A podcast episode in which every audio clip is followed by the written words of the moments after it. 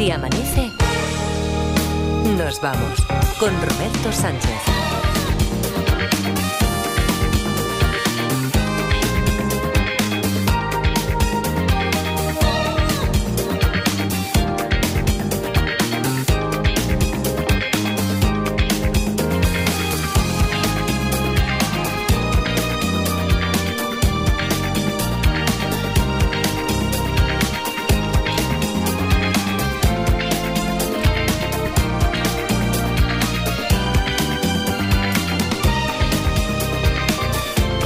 Las 4 y 4, 3 y 4 en Canarias. Saludos, señoras, señores, ¿qué tal? ¿Cómo están? ¿Cómo estáis? Muy buenas noches, bienvenidos, bienvenidas y felices madrugadas de radio. Parda, Edgarita, ¿qué tal? ¿Cómo estáis? Buenos días. Hola, buenos días, Roberto. Una, días, Robert. una silla está ahí obstaculizando el Sí. que se os pueda ver bien. ¿La- que la muevo en directo para sí, que se sí, vea sí, así claro, claro, claro. claro, están viendo en. YouTube, ¿no? Hombre, pues yo creo que sí. Ah, pues voy a hacerlo. Ya que no se ha movido, pues la podríamos mover porque si no es que... eh, eh, Hombre, crea, crea un plano un poco confuso, un poco, un poco rarito.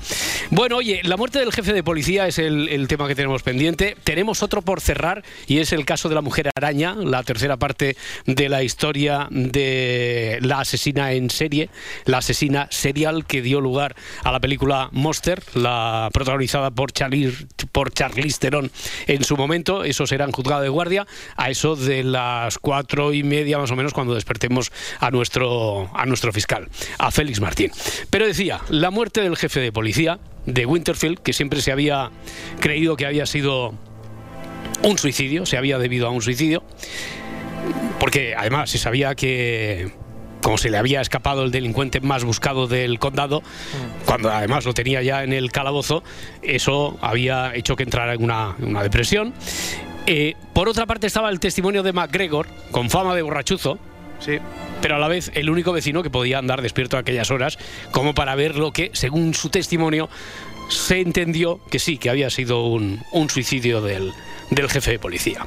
Pero, un año más tarde, un año, esto también lo preguntaron ayer, tiene que ser un año justo, un año más tarde, un año aproximadamente, un año más tarde, mes arriba, mes abajo, aparece un botón y cambia totalmente la historia. Bueno, desde este momento, 900, 100, 800, estaría bien que hoy tenemos sorteo, estaría bien que hoy pudiéramos acabar de clarificar esta historia para mañana empezar la, la final, que tenemos final mensual, empezarla con una historia nueva. 900, 100, 800, os leemos también a través de, a través de las redes sociales, si nos seguís en, en YouTube, en los comentarios de YouTube, o en Facebook, o a través de lo que todavía conocemos hoy en día, muchos como, ¿cómo? Twitter. Twitter, eso es. Uy, casi acierto, ¿no? Y, y el teléfono es el 900 100 800, teléfono gratuito, para que preguntéis lo que queráis, como hicisteis, por ejemplo, ayer. En el capítulo anterior, Benítez lo descubre por un dispositivo electrónico. No. le- ¿Alguna agenda hay? ¿O un le calendario? Un calendario. Ahí no, no pone nada. ¿Hay algo que indique la fecha en plan una nómina? No, no, pero no hay ninguna nómina. La en, la, en la cuenta del banco se puede saber lo último que ha... Hmm. lo la última comprobación de la cuenta del banco. Sí, se puede saber, pero eso no le da información a Benítez. Todo está sucio, pero de... Sí, sí, sí. Vivía en unas condiciones lamentables. Y había periódicos hasta el día 18, pero Sí. él solo había estado hasta el 1. ¿Hay alguien que recoja los periódicos? No, no hay nadie más. Puede ser que Benítez pregunte a algún vecino si la ha visto antes o después, ¿no? No, Benítez va un mes y medio después. ¿Completa algún crucigrama o algún juego solo hasta el día 1? No. ¿Tiene algo que ver con los periódicos? Sí. Sí, pero la historia de ayer, la solucionada ya, Eh, hemos ya ayer. hemos Sí. Decir, me la sé. Sí, sí, esta, esta te la sabes. He- Hemos me- mezclado totalmente. Bueno, no sé, en cualquier caso, si no tuviéramos ahora disponible, porque si hubiera mezclado las cosas estas informáticas que, que ocurren, básicamente lo que ayer se solucionó.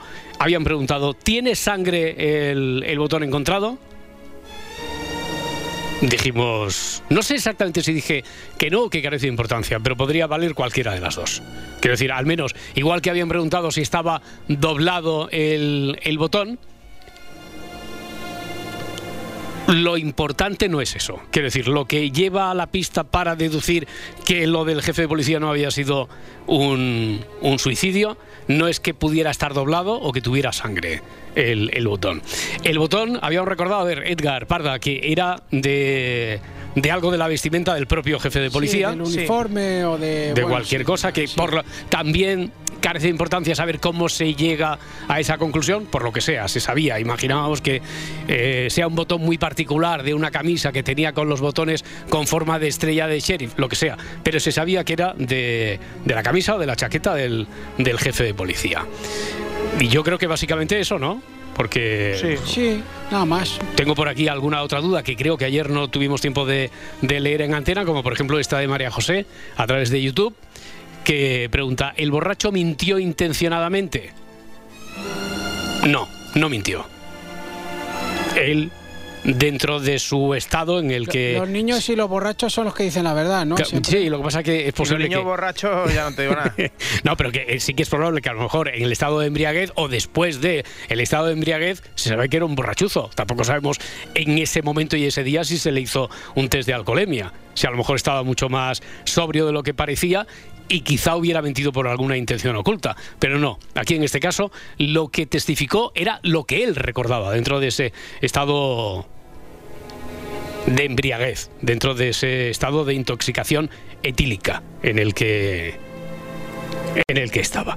Bueno, venga, Carlos está en ruta hacia Madrid. Vamos a entrar ya de lleno porque necesitamos solucionar la historia esta cuanto antes, si puede ser hoy mejor, para que no se nos quede pendiente con una final de por medio. Ahora mismo hay 14 candidatos para el sorteo que haremos dentro de un ratito. El decimoquinto es Carlos, que está en ruta hacia Madrid. Hola, Carlos. Hola, ¿qué hay? Buenas noches. ¿Qué tal? Buenas noches. ¿Cómo va? Bien, bien. Bueno, oye, eh, estabas ya al corriente de la historia desde ayer. Sí, eh, ayer sí. ya la escuché, Vale, sí, vale. un poco por encima. Y tú, Pero y está tú un poquito- recuerdas... Está un poquito verde No, todavía, sí, ¿no? sí, sí, es cierto, es cierto, es cierto. Pero eh, a la vez, a la vez que está verde, yo creo que está en el punto, después de haber recordado lo que ya sabemos de la historia de ayer, está en el punto en el que quizá una pregunta, igual que el botón hizo cambiar el panorama de la historia un año más tarde, quizá una pregunta, una en concreto, nos podría acercar mucho, no te creas. Bueno, a ver, Carlos, de momento tienes un número y qué pregunta tienes tú por ahí, qué duda. Pues mi pregunta es eh, el, el fugado, el, el este, el, el que estaba que estaba preso, que se había fugado. Ah. Sí. eh, ¿Tiene algo que ver con la muerte de- del jefe de policía? Sí. Sí, Po- podría tenerlo perfectamente. podría tenerlo. Podría tenerla, sí. Podría tener que ver con la muerte del jefe de policía. Eh, ¿Qué más te puedo preguntar? Mm. Eh, ¿ha sido, ¿La muerte ha sido por, por arma de fuego? No. No sé si se llegó a preguntar algo sobre si era importante saber cómo había muerto. No, no, Eh, no, no no, no, no, no se preguntó sobre una causa concreta de la muerte ni si era importante. Y por, por ejemplo, esta pregunta, Carlos, está muy bien. Bueno, ya tienes un número, ¿eh? por haber sido el primero en abrir hoy, en disparar hoy, pero pero empezar a preguntar por ahí por cómo murió, sabemos que descartamos que sea por arma de fuego. Bueno, y el, y el, el, el testigo borracho eh, fue testigo de, de, de verdad de, de- de la muerte. El testigo borracho, como estaba borracho, él contó lo que vio. Pero claro, mm, desde el tamiz de la perspectiva que tenía. Pero él fue testigo de, Sí, de la sí, sí, muerte. sí. Bueno, él fue testigo de lo que contó y con lo que contó, Claro. que todavía no, no habéis averiguado, con lo que contó se dedujo que es que el jefe de policía se había, se había Se había suicidado. suicidado. Sí, sí. Bueno, pues pues no, no, no tengo más. No, tengo más No hay más, ¿no? preguntas. Bueno, pues eso. mal, ¿eh? No, no, no, no están mal, no están mal. Son muy buenas preguntas. Oye, Carlos, eh, ¿vas hacia Madrid? ¿Es tu destino? ¿Por dónde vas Sí. exactamente? ¿Dónde estás ahora?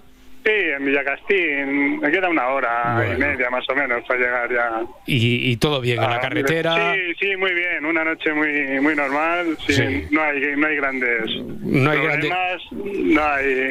Ni problemas de visibilidad, ni de tráfico, ni nada. No, no, Hasta bien, ahora. bien. Bueno, Todo bueno. bien. eh, De temperatura, Claro. de no llueve, no hace mucho viento, todo Mm. bien. Normalito. Bueno, si cambiara el panorama, no sé en qué sentido, pero decían que para el jueves iba a, Sí, a- van- a- a virar bastante esto. Nos lo cuenta Luismi después de las 5. Frío polar. Sí, sí. Hombre, Para frío. mañana creo que sí dan más viento y más Ya, ya. y lluvia y cosas. No sé si tanto como frío polar que dice aquí eh, No, bueno, Edgarita, hombre. pero bueno, que bajará, bajará un poquito la temperatura. ¿eh? Está, Sí, que es anormal Tiene, de... que- tiene, tiene que ser, ¿no? Eso Porque es. en esta época tiene que hacer más, Claro, claro. bastante más frío del que está haciendo. Eso es. Bueno, Carlos, oye, muchas gracias Muy por bien. acompañarnos. Buen Pues viaje. nada, muchas gracias Hasta a luego, por hasta el ahora. programa y venga. Muy amable, hasta ahora y suerte. Ya digo que con Carlos, ahora mismo 15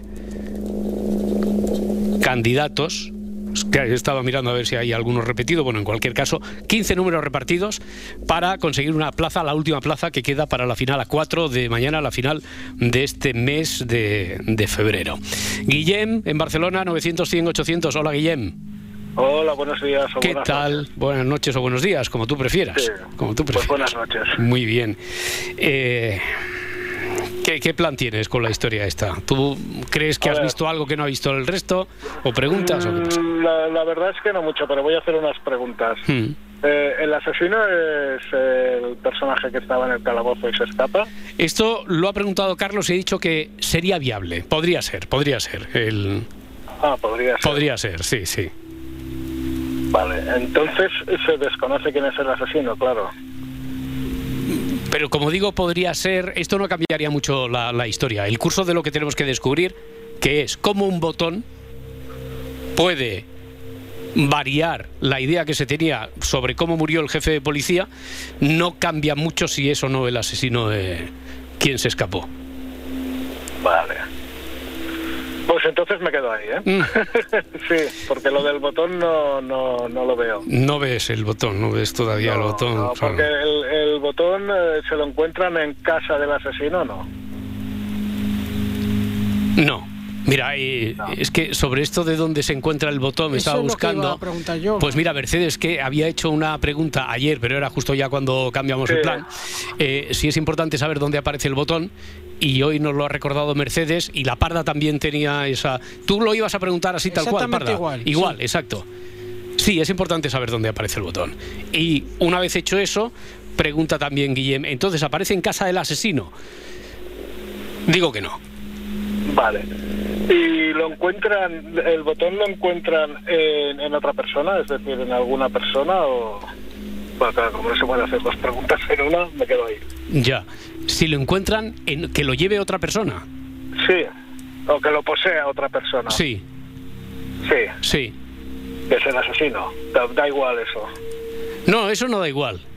No, eso no da igual. Lo lleva otra persona, sí. Lo Vale, lleva otra persona y esa persona sí que sería el asesino, seguro. Sí, sí. El asesino, el homicida, bueno, el que cambia el, el aspecto de la historia. ¿De acuerdo? Vale, pues ahí lo dejo para, para ir avanzando. Muy bien. Oye, Guillem, esto del, esto del botón, vamos a darle un punto, porque la, la pregunta la había hecho Mercedes antes de acabar, un punto a Mercedes que interviene a través de Twitter y otro punto para Guillem. A ti, Parda, no te puedo dar, que ya sabes que No, aquí a no. los de casa. Así ampliamos... No, además que la gente luego se cabrea conmigo. También, Hay también. ahí. Y, y te, y te saca una tarjeta amarilla, sí, sí, sí. pues- bronca y todo. extraña que se cabren con la parda, ¿eh? Claro, claro, y sí, y porque, y porque no te cuento lo que me han enviado a mí, pues, pero bueno, amenazas incluso, amenazas. Yo también me cabrearía conmigo misma. Bueno, Claro, claro. bueno, Guillem, oye, muchísimas gracias por, por No, acompañarnos, gracias a por ayudarnos. Un abrazo. Venga. Hasta luego, Hasta luego. hasta ahora, hasta ahora. 4 y 17, 3 y 17 en Canarias. Ramiro está en Madrid. Hola, Ramiro. Hola, ¿qué hay? ¿Qué tal? ¿Cómo estás? Eh, muy bien, trabajando un poquito. Muy bien. ¿Hasta qué hora? Hasta las seis. Ah, a las 6 y amanece. Nos retiramos ya, ¿no?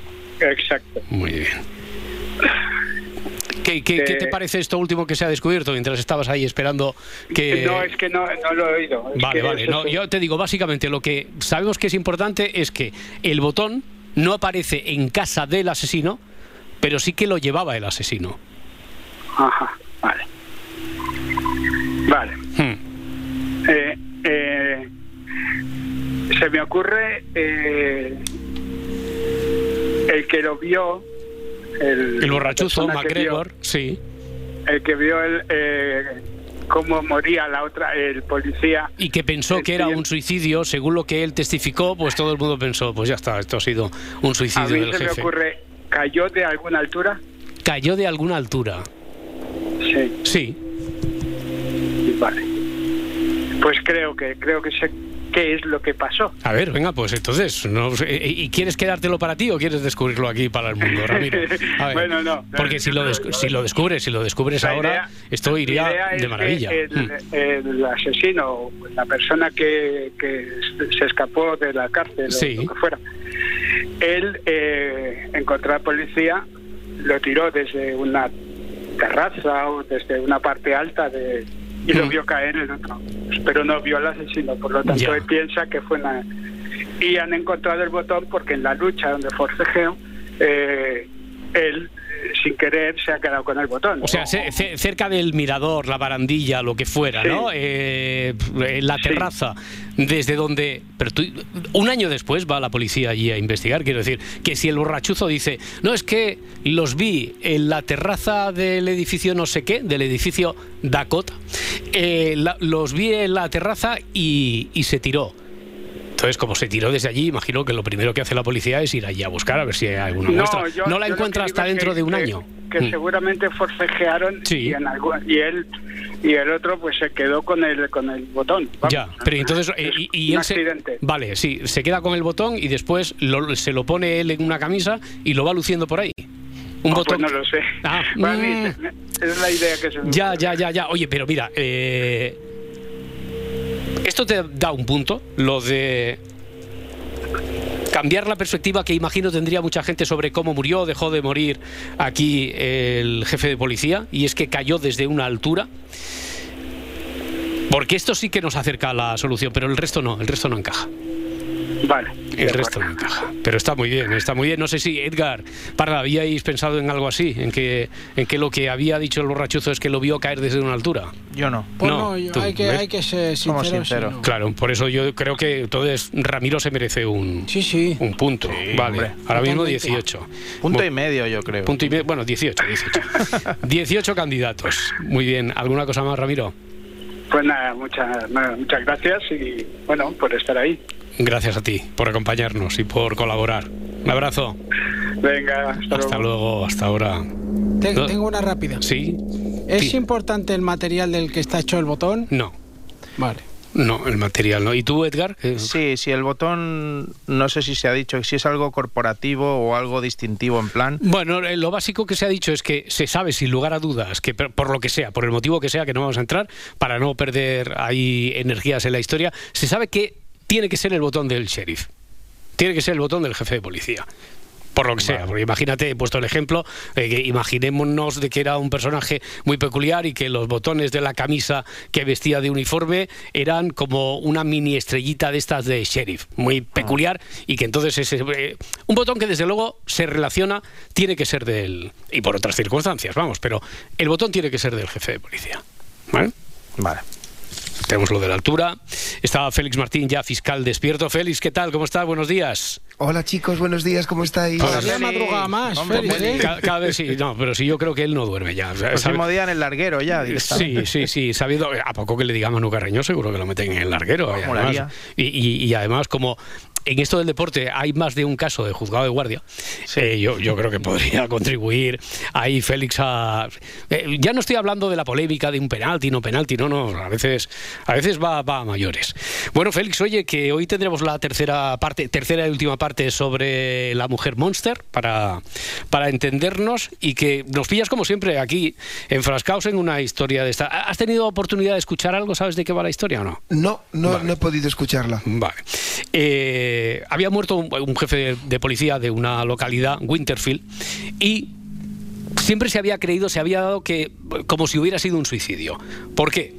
Mm, Por una parte tenía un motivo emocional porque estaba estaba muy bajo de ánimo, se le había escapado del calabozo. Después de llevar mucho tiempo detrás de detrás de un delincuente, el más buscado del condado y esas cosas, eh, lo tenía ya en el calabozo y se le había escapado. Y por otra parte hay un testimonio de MacGregor, pero MacGregor es el borrachuzo del pueblo, ¿eh? pero MacGregor por lo que había dicho y que ahora han descubierto los oyentes, lo ve caer desde una altura. Entonces piensan, se ha suicidado. Ya está, hasta ahí.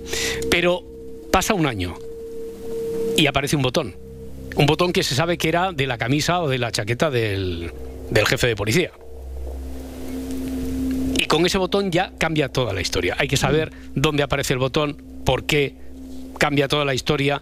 Eh, han preguntado, por ejemplo, si el borrachuzo había mentido a propósito. No, borrachuzo lo que sus entendederas le le hicieron ver de esa historia, es lo que cuenta. Claro. Vale. Parcialmente. Y poco, bueno, el botón no- da igual si está manchado de sangre, da igual si se ha doblado porque no es eso lo que lo que hace que se piense que no ha sido un suicidio, sino que ha habido algo más.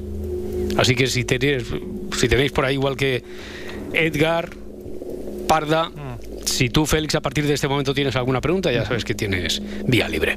¿Está esperándonos ahora Raúl de Elche? No. Raúl, Raúl, ¿qué tal? Muy bien. ¿Cómo estás? Pues nada, bien, aquí trabajando. Bueno, hombre, ¿tú también hasta las 6 o hasta qué hora? Hasta las 7. Hasta las 7. Bueno, estamos ya en la recta, estamos ya en la recta final. ¿Qué, qué, qué idea tienes tú ahora después de todo lo que se ha descubierto aquí sobre el caso este Pues, del jefe de policía? ¿Es posible, ¿Es posible que sea el botón de los galones? Carece de importancia. Lo, lo- lo que, lo que importa del botón es que se sabe desde luego en cuanto se ve y por otra cosa, que es lo que no hemos descubierto, pero no por el botón, no, no por la naturaleza del botón. Es un botón que sin lugar a dudas dice, hombre, este era de- del uniforme del jefe de policía. ¿Y el botón lo lleva ahora el nuevo jefe de policía? No. Ah, es otra cosa, Félix. Se encuentra. Sí. Porque lo lleva el que se supone que ha sido el, asesu- el asesino o el causante. Es que, claro, utilizar contigo el término asesinato eh, ya son palabras mayores. Bueno, el causante de la muerte de, del jefe de policía, que no fue un suicidio. Pero lo lleva puesto. Lo lleva puesto así abrochado, eh, como si fuera un... No. Vale. No, no lo encuentran en su casa ni lo lleva puesto, como si fuera parte de la indumentaria también. Sino que lo lleva consigo. ¿Y saben a ciencia cierta que es el suyo? Sí, sí, sí. Sobre eso, sobre, sobre eso no, no, mm, no perdamos energía, se sabe seguro, se sabe seguro que es. Sí, pero investigan un año después.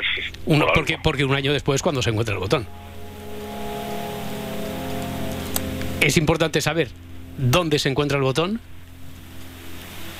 porque ahí es donde está la paradoja de la historia. Claro. Y eso es lo que tenemos que averiguar. Pues me ha chafado. Mm. Me ha chafado la historia. Ay. ¿Por qué? Porque la, eh, tu hipótesis por dónde iba, Raúl. Mi hipótesis era que eh, investigan de nuevo la ropa del, del jefe de policía y ven que a su indumentaria le falta un botón Mm, de los galones y el nuevo jefe de policía es el que lleva el botón, Ya, no, que sería que sería el asesino. claro. No, no, porque hemos, hemos dicho que no tiene por qué ser, pero sería compatible que el asesino fuera aquel forajido que se había escapado del calabozo, etcétera. Bueno, Raúl, Pues no oye, hay más preguntas, señoría. muy bien, oye, pues muchas gracias por intentarlo. Un abrazo. Venga, hasta luego. Hasta gracias. luego, hasta ahora. Tengo otra. Sí. ¿El botón lo encuentran en las pertenencias de algún preso? No. Bueno, si has dicho, es verdad que soy. No, no, no, ¿por qué? ¿Por qué? ¿Por qué? No, porque has dicho que lo llevaba encima, lo llevaba consigo. ¿no? Bueno, sí, imagínate que por lo que sea lo lleva consigo porque alguien igual no lo entró él directamente en la cárcel, pero alguien se lo podría haber dado, ¿no? O lo que sea, o a lo mejor lo coló él en la cárcel. No, no lo veo. Uy, tengo otra. Sí. A ver, a ver, a ver. Eh, eh, ¿Es posible que se hubiera tragado el botón? Que se hubiera tragado el botón. Sí, y ha ido al hospital a hacerse una radiografía sin por accidente o yo qué sé. Radiografía no. La primera parte me gusta más de la historia.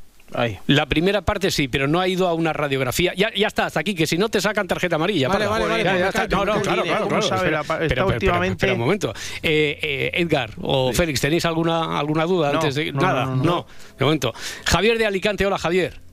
Hola, ¿qué tal, equipazo? ¿Qué Buenas hay? noches. ¿Cómo estamos? Oye, aquí con la pregunta que acaba de lanzar ahora la parda, que hemos dicho no, no, no, no a lo de la radiografía, pero a la primera parte, a la primera parte le daríamos un punto o dos puntos, ¿eh? Hmm. Es que ahora quedo yo mal si no acierto, claro, porque es que Bueno. lo he puesto en bandeja, vamos, Ya. pero bueno. Pero no encajaba en lo que tú venías a, a decirnos, nada. no encajaba, vaya. No, no, no, no, no entraba en mis, en, en mis planes que el, el que lo había, el que llevaba encima y luego estaba en el hospital. No, en el hospital, en el hospital no hemos dicho, ¿eh? Bueno, en, un, en, en una en una clínica, vamos, o algo así. No, eh, hemos dicho, la primera parte es, se lo, es posible que se lo hubiera tragado y dicho, a esa primera parte me gusta, hay que darle mucho matiz y tal, pero eh, me- pero lo de la radiografía, en el que hubiera ido al hospital a hacerse una radiografía Ah, y que... vale, vale. Esa parte no, esa parte no. De acuerdo, vale, gracias. lo, lo he entendido mal. Pues, pues, a ver si se le ha podido tragar o. o pues, qué madre mía. Mm. Bueno, Javier, oye, no, no, no, no pasa nada, también puedes pasar palabra y... me, he dejado, me he dejado fuera de, fuera de juego. Claro, claro, claro, no, sí, a mí con el punto en el que está ahora mismo la historia y sobre todo cuando sale una pista que puede ser tan, tan, tan, tan clave como esta, que acaba de salir por la pregunta de la parda, o encaja o no encaja. Si es... Claro, es que te desubica de tal forma que te quedas sin, sin proceso de pensar para llegar a una Hmm. Claro, una- claro, por eso, por eso digo. Bueno, oye, Javier, Bueno, pues, pues muchas, gracias. ¿eh? Ah, a, a vosotros y siempre un placer escucharos. Hasta luego. Igualmente, muchas gracias, hasta luego. Una última detective. Sí, sí, yo tendría otra, pero no lo voy a hacer. Calla, calla, calla, calla, calla, que la liamos, calla que la liamos. Pero a, a no ser que, según lo que pregunte Gloria, igual... A ver, vamos a hacer una cosa. Gloria, ¿qué tal? Gloria está en Madrid. Hola, Gloria. Hola, hola, ¿qué tal? Muy bien, muy bien. ¿A ti te encaja todo esto de que es posible que se lo hubiera tragado, pero sin ir a, a hacerse una radiografía en el hospital y o no te encaja? No, es que ha- mm, no me entera muy bien y, y tampoco también ya me ha mm, desencajado todo. La Vaya, verdad, vaya, vaya, vaya, vaya. Entonces, ¿qué, qué hacemos, Gloria? O sea que, pero es que tampoco me entera muy bien porque como estaba llamando, Claro, que se- claro, no. se lo ha tragado. había preguntado la parda, ¿es posible que se lo hubiera tragado y después haya ido eh, en este tipo de preguntas río que yo tendría que haberle dicho no y ya está? Porque claro, la pregunta río es como una hipótesis y va al hospital y después le dice, ¿puedo salir 10 minutos a fumar? Sí, pero ahora vengo y sube y es por la tarde y se toma un bollicao y después le hacen la radiografía y sale y... Entonces he dicho, esa última parte del bollicao, de la radiografía, tal, eso no. Eso no. Pero, como había empezado diciendo, ¿es posible que se lo hubiera tragado? Y a eso le he dicho que sí. Pero que se lo hubiera tragado. Hmm, eh, el, el asesino. El, el asesino. el asesino. El asesino. Bueno, el asesino. Vale. El causante de la muerte. ¿Y, y, y está vivo? No. El causante de la muerte está muerto. Sí. ¿Y se la han podido descubrir en, yo qué sé, en una autopsia? Sí. ¿Sí? ¿Esto iba, por, iba bien por lo que tú tenías pensado, Parda, o no? Sí, por ahí iba la por ahí va. sí. Digo, es que a lo mejor igual estamos a punto de, de rematar. A todo esto no hay que olvidarse que MacGregor, el borrachuzo, lo vio caerse desde una gran altura. Y desde la perspectiva física y etílica que tenía MacGregor, creyó que el jefe de policía se había tirado desde esa altura. Pero le empujaron. Mm. Y el asesino también Mm. está muerto. Le empujaron, no utilizaría ellos. Le empujaron, le empujaron. Pues le- hubo una lucha Pero ¿y cómo, cómo encuentran al muerto un año más un año tarde? después. Un año Claro. después. Y le hacen la autopsia un año después.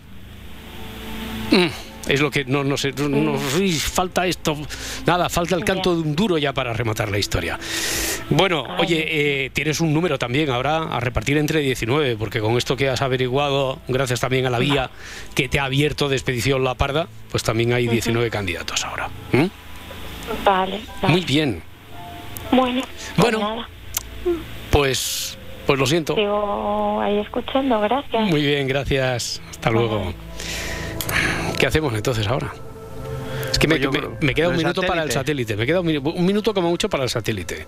Félix, ¿tú lo ves claro? Ta- No, me digas si es- tienes... estoy- No, no. Estoy perdidísimo. hoy estoy perdidísimo. Ya. La, la parda yo creo que sí que lo tiene, ¿no? Lo que pasa es que está ahí aceptando la lengua. Tiene para- miedo ya. Tienes miedo, ¿no? Pero tú crees Sí, que lo sí, tienes. porque Es que me han mandado anónimos y todo. Ah, sí, a mí. Y- Ayer, se- ayer se llevó la bronca y Claro. hoy le has dado tú por hacer dos preguntas en una, o sea que está... No, no, no, yo no, al revés, le he dicho, mira, he sido magnánimo y Joder. en las dos preguntas en una eh, te he dicho, te he dicho, va, venga, la primera sí, que tendría que haber sido, como me dicen los jefes que sea, que sea un pétreo.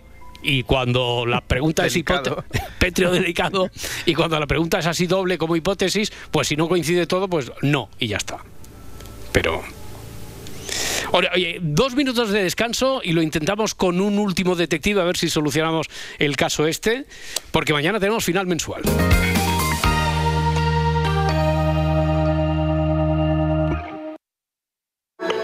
Sigue así amanece nos vamos en las redes sociales. Encuéntranos en Twitter, en Facebook y en Instagram.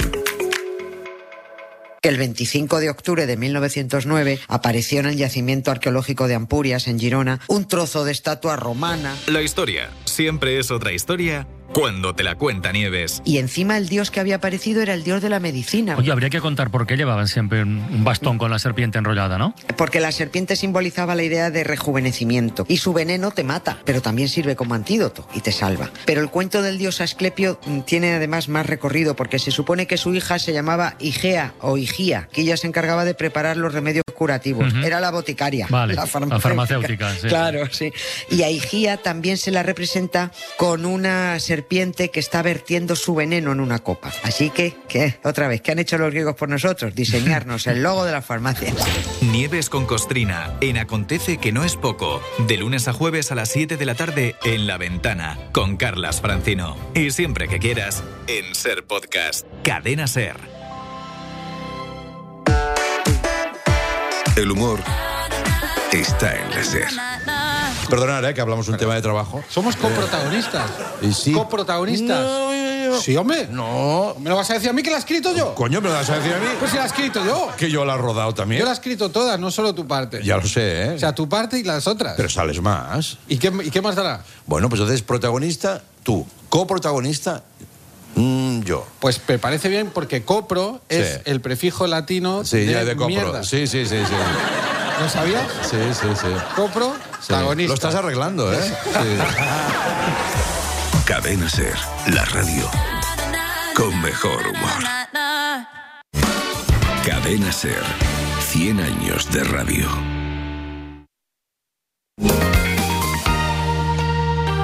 Si amanece, nos vamos.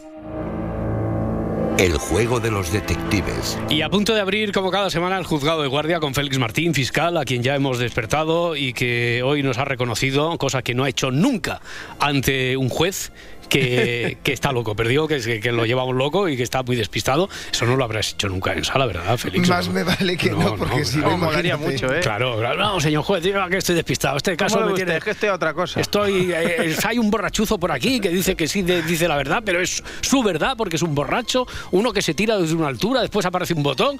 ¿Pero esto qué es, señoría? Para- para muestra un botón. Claro, claro. Bueno, estos dos minutos han servido para poner en orden alguna idea que tuvierais por ahí. La parda yo creo que sí. La parda yo creo que, que lo tiene. Yo no hablo, yo además que no, no voy a hablar. No, no, pero cuando te dé dé- cuando te dé permiso su señoría, No, no, sí. no, no, no. Sí, sí, hombre, No, imagínate. no.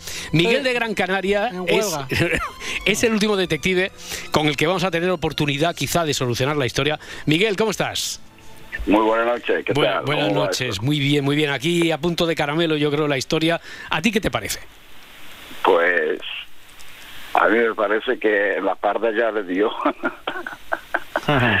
la le dio en la diana y, Y, y a partir de creo que ahí. en el forcejeo, creo que en el forcejeo mordió aquel botón Sí. y se lo tragó. Vale, en el Y al forcejeo. mismo tiempo cayó. Claro, entonces eh, forcejean desde esa altura. Como la altura que han puesto de momento es, imagínate, el decimoquinto piso. De, entonces cae. ¿Y cómo un año después le hace la autopsia a ese hombre? Esto, esta es la, ahora la paradoja que tenemos solo es esa. Es decir, McGregor lo ve desde la espalda y por lo tanto lo ve que cae, pero no sabe que delante tiene al forajido este que se había escapado y que en el forcejeo tira de él, le muerde y se traga el botón. Vale, el hombre este, por lo tanto, el forajido, ha caído de esa altura. Eh, ¿Y por qué le hacen la autopsia un año después y le encuentran el botón? Mm. ¿Tú tienes solución para eso, Parda? Solo dime sí o no. Porque, Parda, ¿ti- ¿tienes solución para eso? Para ¿Por qué le hacen la autopsia un año después? No. No. Mm, vaya, hombre. ¿Y, y- y alguien tiene en la sala, tú, eh, Miguel, no tienes solución para eso de por qué le hacen la autopsia un año después? pues, porque la habían dado a la primera, le habían dado como un suicidio. Pero, pero hay un forajido que además es eso, Sí. un delincuente muy buscado y que ha caído en el mismo sitio donde ha caído el jefe de forajido, policía. el forajido tendría, el forajido tendría la camisa del comisario o quien Ya, pero sea. a ver, pero, pero eso, pero ¿cómo no se les ha hecho la autopsia en el momento? ¿Por qué se espera un año después? Esa es la paradoja. Para la que yo Ah, creía que tenía solución hasta la parda. Vale, vale, puede que tenga algo. Puedes que puede que tenga la parda puede que tenga algo y tú Edgarita Oye, crees yo que tienes- creo que también. No, lo tengo, de hecho, no- no puede. sí Lo y- tengo, sí. y, Félix Martín fiscal tú crees también pez. que eh, Absolutamente, estás no tengo pez ni idea. estás Sí. cómo has dicho que estás Pez. pez vale Eh, con todo esto la parda cree tenerlo Edgarita dice que también, pero yo no sé si chupa rueda de la parda. Pero No, bueno, no, creo que sí. creo que sí. Félix Martín, de manera inaudita, cree que está despistado y ha dicho textualmente que está pez. Última oportunidad, Miguel. ¿Tú crees que tienes la solución para que le hayan hecho la autopsia un año después? No sé, estaría en la lista de espera.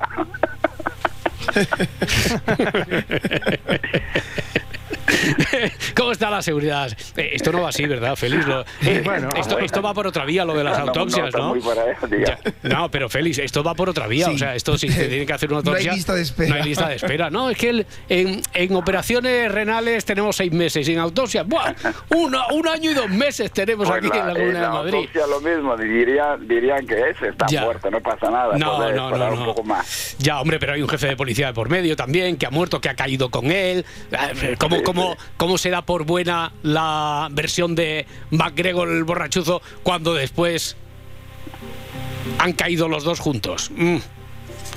Bueno, Miguel, que veo que no, que no lo, que no lo, No, lo yo no, doy- no, no doy con ella. Ya, jo. Me rindo. Bueno, pues lo siento mucho. Miguel, muchas gracias. Hasta luego. bueno, Hasta ahora. ¿Qué, qué- qué hacemos entonces? Eh, en Internet sí que ha llegado la, la solución. Entonces, si estaban Has 24 hecho horas. mucho hincapié en lo de pez. Sí. Sí, sí, sí, yo estaba pensando lo mismo. Ya, pero y lo, y lo de que haya hecho mucho hincapié en lo de pez, que enseguida lo ha cazado la parda, ¿te da una pista definitiva también a ti, Félix, o no? Sí. Sí. Vale, pues, Pues, entonces. a mí me ha descolocado. No me digas, a ver, entonces la tuya, Edgar, ¿cuál era? ¿Cuál es No, tu no. teoría? No, no, ¿cuál, es tu, ¿cuál era tu teoría? Independientemente de que te haya descolocado la del pez. Pues que, eh, que se habían confundido de cuerpo. Que se habían confundido de cuerpo, vale. A ver, opción, opción A. Se han confundido de cuerpo.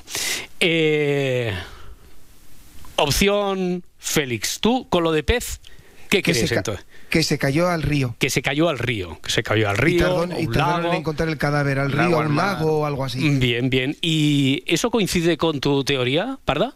Hombre, ahora sí. Ah, no, ¿y antes? ¿Antes cuál era? No, no, lo digo porque, porque entonces tenemos tres. Una que se cayó al río, otra que eh, tardaron en, en encontrar, o se confundieron de cuerpo, se confundieron de cuerpo, y la tuya, la tercera vía, ¿cuál sería, Parda? No, no, es que a mí la que me gustaba es esa, pero bueno. Bueno, pero yo, ¿cuál yo era voy la a decir tuya? La, La la tuya, mía. sí. eh, mm, yo voy a decir que se cayó eh, para tener una alternativa que se no murió en el momento. Al que no murió en el momento. sí, que cayó murió encima del y murió al año. Estuvo Vale. en coma a lo mejor un año y por eso le tardaron en hacerle la, la autopsia. Vale.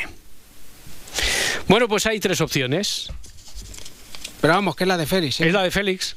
Sí, sí. Hombre, es el, es el fiscal, es la de Félix. Es la que ha escrito eh, también Tony en YouTube. Dice, cayó al río y lo encuentran al río, al mar, un lago, y lo encuentran un año más tarde. Eso es. Fe- Félix decía que andaba despistado, pero al final ha dado con la clave. No podíamos yo. dejar esta He historia. tenido un momento Newton, chicos, Ya, como ya. una manzana que me Sí, ha caído claro, en la sí. cabeza. Da un poco de rabia, Félix, ¿eh? con todo respeto. ¿eh? Ya, Porque hombre, Estamos aquí claro. trabajando. Lo- y llega él y pim pam. Es que es fiscal, pero es conservador. Con- No, quiero decir, es de la Unión de Fiscales Progresistas, pero que a la hora de soltar información, él tampoco Vale, se puede vale. mojar así, así como así.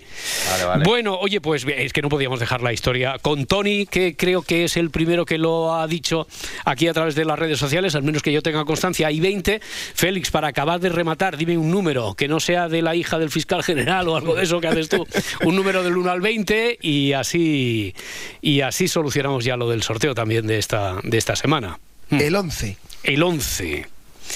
El 11, Ana, desde Turís, en Valencia, primera llamada el martes, sin noticias de Eduardo. Ana, si tiene un ratito mañana entre las 4 y las 5, es la cuarta finalista. Venga, abramos ya el juzgado de guardia.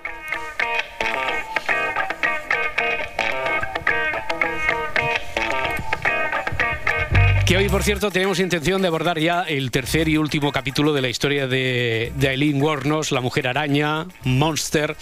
Eh, habíamos repasado su vida adulta, eh, una vida también terrible, la de Eileen, su embarazo a los 15 años, su dedicación a la prostitución, los problemas que tuvo con las drogas, el alcohol, sus primeros problemas de- con la justicia a partir de ese momento. También repasamos sus historias de amor y sus intentos por aferrarse como sea a la vida. Y hoy, hoy vamos a contar el descenso a los infiernos de, de Aileen. ¿Cuándo empezó a matar? ¿Cuántas víctimas existieron? ¿Cómo fue la investigación? ¿Qué pasó con Aileen? Bueno, para empezar vamos a, vamos a escuchar, recreada, leída, parte de una carta que Aileen mandó a la Corte Suprema de Florida en el año 2001. Maté a esos hombres, les robé tan fría como el hielo. Y también lo haría de nuevo. No hay ninguna oportunidad en mantenerme viva o algo así porque mataría de nuevo. Tengo odio arrastrándose por mi organismo. Estoy tan harta de escuchar esa cosa de está loca. He sido evaluada tantas veces, soy competente, cuerda y estoy tratando de decir la verdad. Soy alguien que odia en serio la vida humana y mataría de nuevo. Bueno, pues intentaremos explicar, que Félix nos explique qué, es lo que llevó a Aileen a escribir esa, esa carta. Pero antes, bueno, la semana pasada con Adriana. Félix, terminasteis eh, el espacio explicando que la primera muerte se- que se atribuye a Aileen mm, parece que data del 30 de noviembre de 1989. Eh, ¿Nos puedes recordar, para retomar desde ahí, nos puedes recordar eh, qué se supo, en qué consistió, cuánto tiempo pasó entre la primera y el resto de muertes? Pues empecemos, chicos, por la segunda parte de tu pregunta, Roberto. No, Fíjate eh, cosa- no te separes, quizá te has separado un poquito Ay, del micrófono, per- Félix. perdonadme. Y te estábamos Per- perdiendo. Venga, Perfecto. ¿Ahora mejor? Un poquito mejor. Perfecto, pues empecemos por la segunda parte de la pregunta.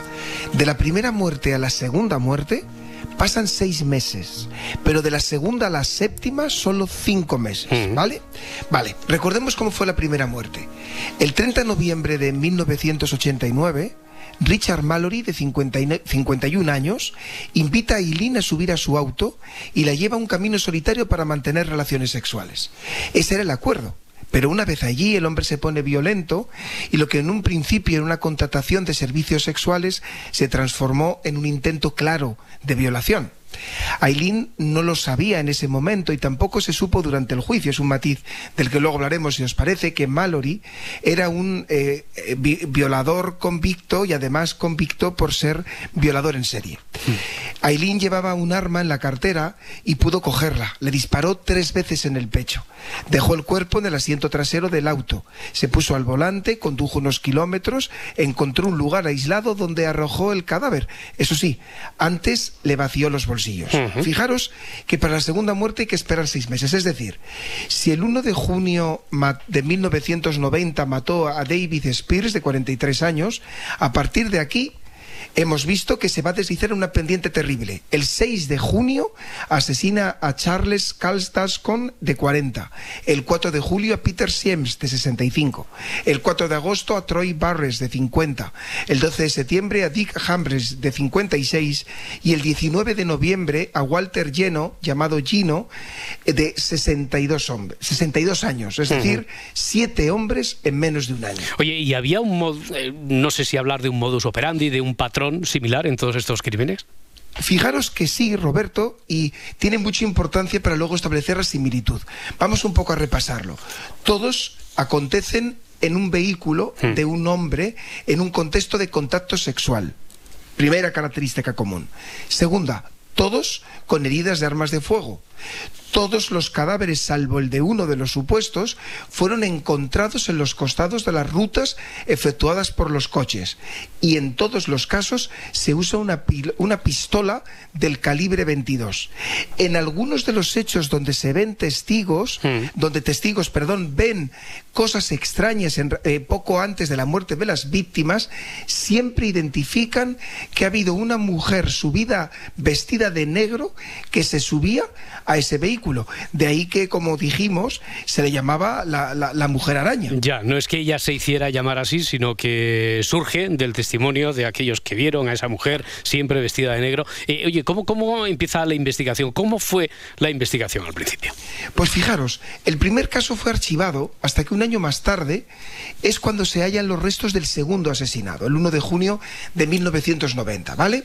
Entonces ahí se dan cuenta que se ha producido el mismo contexto. Fijaros lo que decíamos, ¿no? La policía de repente, claro, no es común que aparezca un hombre asesinado en un contexto de relaciones sexuales al borde de un vehículo con señales de haber sido robado eh, y además eh, con impactos de bala del, del mismo calibre, del, del- del- calibre 22, ¿vale? Entonces, a partir de aquí ya consideran que hay un patrón y a medida que se van produciendo el resto de los eh, asesinatos, se dan cuenta que es muy probable que nos encontremos ante un asesino o asesina en serie que está matando a todos, a todos, a todas las personas que se encuentran en un mismo contexto. Ya, es decir, misma tipología, mismo contexto. A partir de ahí se centra, no sé, eh, se, se tiene, se empieza a dibujar su primer retrato robot o, o no se, no, no cuenta con ello la investigación. Fijaros, eh, es muy buena pregunta, Roberto, porque abordas cómo se, tiene que, cómo se tiene que estudiar o cómo se tiene que enfrentarse a una investigación de esta índole. Y fijaros la complejidad, porque en este caso, claro, nos encontramos que es muy difícil encontrar huellas en un coche, ¿no? Mm. Es muy complicado. Además, es muy claro que el autor que mata, la persona que mata en un coche, pues po- es sinónimo de una acción rápida, más o menos. Entonces, la policía tiene que enfocar eh, gran parte de su energía en tratar de mejorar el retrato robot y en tratar de, de- de investigar los últimos momentos de la víctima. Pero aún así, se hace una búsqueda denodada de huellas y resulta que sí se encuentran huellas en los, en los hechos del 4 de julio.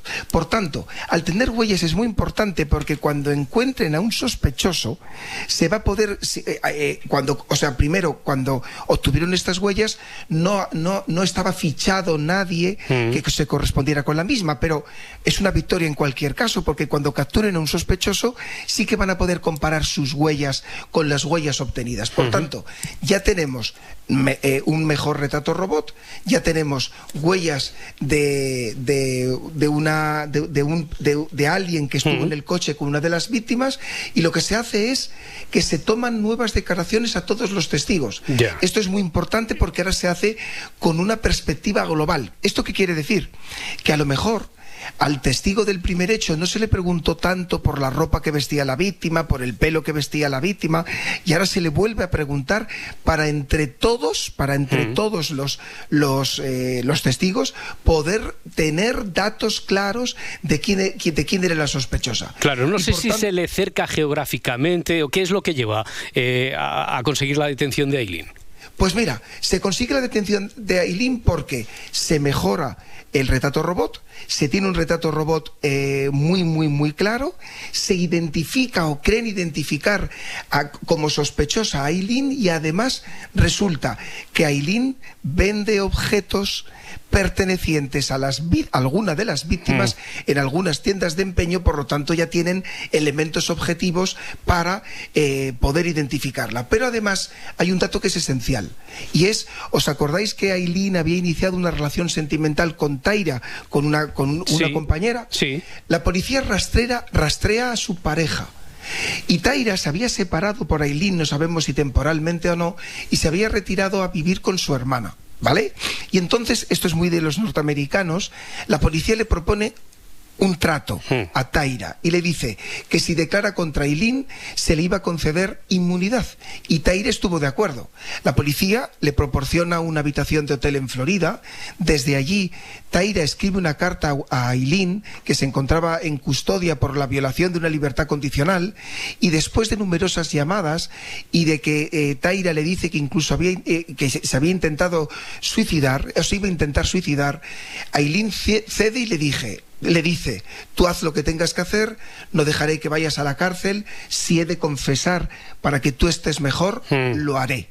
Y a partir de ahí, y por amor, por amor, Aileen declara que el asesinato eh, que cometió ella, el primer asesinato, aunque eso, eso sí, y, y- y reconoce también los demás, aunque del primer asesinato ella dice que le mató en defensa propia porque le había, intent- porque le había intentado, el, el- el hombre le había intentado Mm. violar. Ya, es decir, que va a juicio eh, después de, de esas confesiones. Eh, ¿Los juicios cómo fueron? Pues los juicios pues a ver yo ahora con el eh, con el tiempo no a, a tiempo pasado considero pues que eh, hubo importantes irregularidades a mi modo de ver no vamos a repasarlo. Su primera condena a pena de muerte es en enero de 1992 cuando es declarada culpable del asesino de- de- del asesinato de Mallory el primero de las víctimas. Eh, Aileen exclama a los medios de comunicación fui violada fui torturada tenían el volante tenían la imagen del volante con los arañazos que yo pego para intentar eh, liberarme de la violación, esa, eso hubiera probado que yo estaba atada al volante y sin embargo pues no, no, no ha sido investigado. Y sin embargo no se permitió en el juicio alegar la defensa por parte de Aileen de que había sido violada. Y sin embargo en noviembre de 1992 un periodista es el que descubre que la víctima de ese primer asesinato era un violador eh, convicto. Aún así, eh, eh, se intenta repetir el primer juicio alegando este hecho y no se le permitió repetir el primer juicio y se mantuvo esa condena a pena de muerte. Ya, ¿y con el resto de asesinatos qué pasó? Pues mira, con el resto de asesinatos se, se produjo una cosa que yo no conocía. Es una figura del derecho norteamericano que desconocía, que se llama alegato no lo contendere, que es una, una- un alegato eh, propio de algunos estados de Estados Unidos donde el, el- el propio acusado no admite la culpa expresamente, pero sí dice que no quiere pelear su defensa porque está reconociendo que el Estado tiene suficientes pruebas para eh, que se pueda obtener tu condena. Y esto es lo que hace Aileen. Adopta una posición pasiva. Si me preguntas, ¿qué razón alega ella? Dice ella que quería estar bien con Dios. Y aquí aparecen otras cosas oscuras, chicos. Durante el juicio se presenta, poco antes del juicio, en prisión, un señor que dice que ha tenido sueños y que quiere adoptar a Aileen para cuidarla y Aileen tan necesitada de, de afecto admite eh, como un- una especie de apadrinamiento de este señor, ¿no? Parece ser que es este señor la que le convence de que tiene que aceptar, de no, de no ser, de, de- de mantener esta posición pasiva en, en los juicios y lo que sin embargo eh, no le contó este señor es que este señor mientras tanto estaba vendiendo entrevistas en los medios de comunicación. Eh, fue condenada a tres penas de muerte. ¿No? Eh, por asesinatos. Eh, nos has hablado de cuatro crímenes. Eh, a ver, ¿qué, qué ocurrió con los otros? ¿Se declaró culpable ella también o cómo? Pues mira, de todos, de todos los, los, los crímenes eh, se, eh, admi- a- a- tuvo esta postura, salvo, y en todos se le condenó a pena de muerte, salvo en uno. ¿Os acordáis que os he contado que hay en uno donde no se encontró su cuerpo? Sí. Pues en este es el único donde no se le, no se le condenó al no haber el cuerpo de la víctima. Ujú. Eh, alegó eh, que, fue en defensa propia o le preguntaron si había sido en defensa propia en- en estos casos también o no. Pues alegó que era en defensa propia y, y- y lo, que, lo que hizo fue mantener como unas terceras, como unas, mm, eh, como unas alegaciones muy, muy, mira, a- a- a- eh, os voy a contar algunas de las alegaciones que hace, pues como muy inconsistentes, por así decirlo, ¿no? Ella viene a decir que eh, fue, admitió las muertes, sin embargo, alegó inicialmente que la habían violado, después se retractó reclamando defensa propia, se empezó a hacer entrevistas en televisión Eh, hay una cosa muy curiosa, cuando las cámaras están apagadas en una de las entrevistas, dijo eh, que definitivamente el caso de Mallory había sido en defensa propia, pero que los demás no, pero que no tenía ninguna, no tenía más opción que ir a la pena de muerte, ¿vale? Eh, con lo cual, yo creo que en los últimos momentos, sinceramente, yo creo que a ella se, se- eh, Roberto, a ella se le ha ido la cabeza. Ya, ya. ¿Y se, fue examinada por psiquiatras para, para Pues valorar fijaros. su, su estado mental? Pues fijaros, eh, Jed- eh, ¿os acordáis de Jed Bush, el hermano del sí, sí. presidente Bush? Pues pidió, al- a- como el caso de ella se hizo tan famoso y salió en los medios de comunicación, pidió que le, le evaluaran tres psiquiatras. Pero ojo, le dedicaron 15 minutos, ¿eh? 15 minutos. 15 minutos. Eh, Esto en España es ina- eh, ina- inadmisible. Oye, para, Inadmisible. para, para terminar, eh, imaginándonos cómo, cómo serían esos últimos meses en prisión, ella incluso parece que llega a un momento determinado en el que se rinde, por así decirlo, y de- bueno, decide pedir que se acelere su ejecución. Eh, de toda esta historia, de lo que hemos contado, de lo que te hemos oído en estas tres semanas, a ti la historia de Aileen, eh, una reflexión final, ¿qué te sugiere, Félix? Me ha hecho pensar muchísimo, chicos, que las- los fantasmas de la infancia eh, no solo conviven con nosotros, sino que nos asfixian. Esa es la primera reflexión que me, su- que me, que me sugiere. Que hay trau- traumas que nunca desaparecen. Que muchas veces una víctima es fácil que se pueda con- convertir en monstruo si la sociedad le empuja a eso.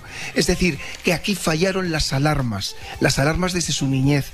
Que la dejamos sola, que no la atendimos, que la arrinconamos, que la marginamos, que alentamos su marginación y que prácticamente, ¿qué alternativa tuvo? Hmm.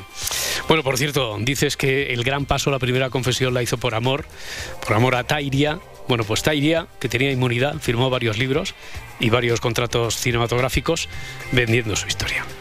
Félix Martín, fiscal, hasta la próxima semana. Muchas gracias. Un Muchas abrazo. gracias a vosotros, un abrazo fuerte. Hasta luego, buenos días. Hasta luego, buenos días.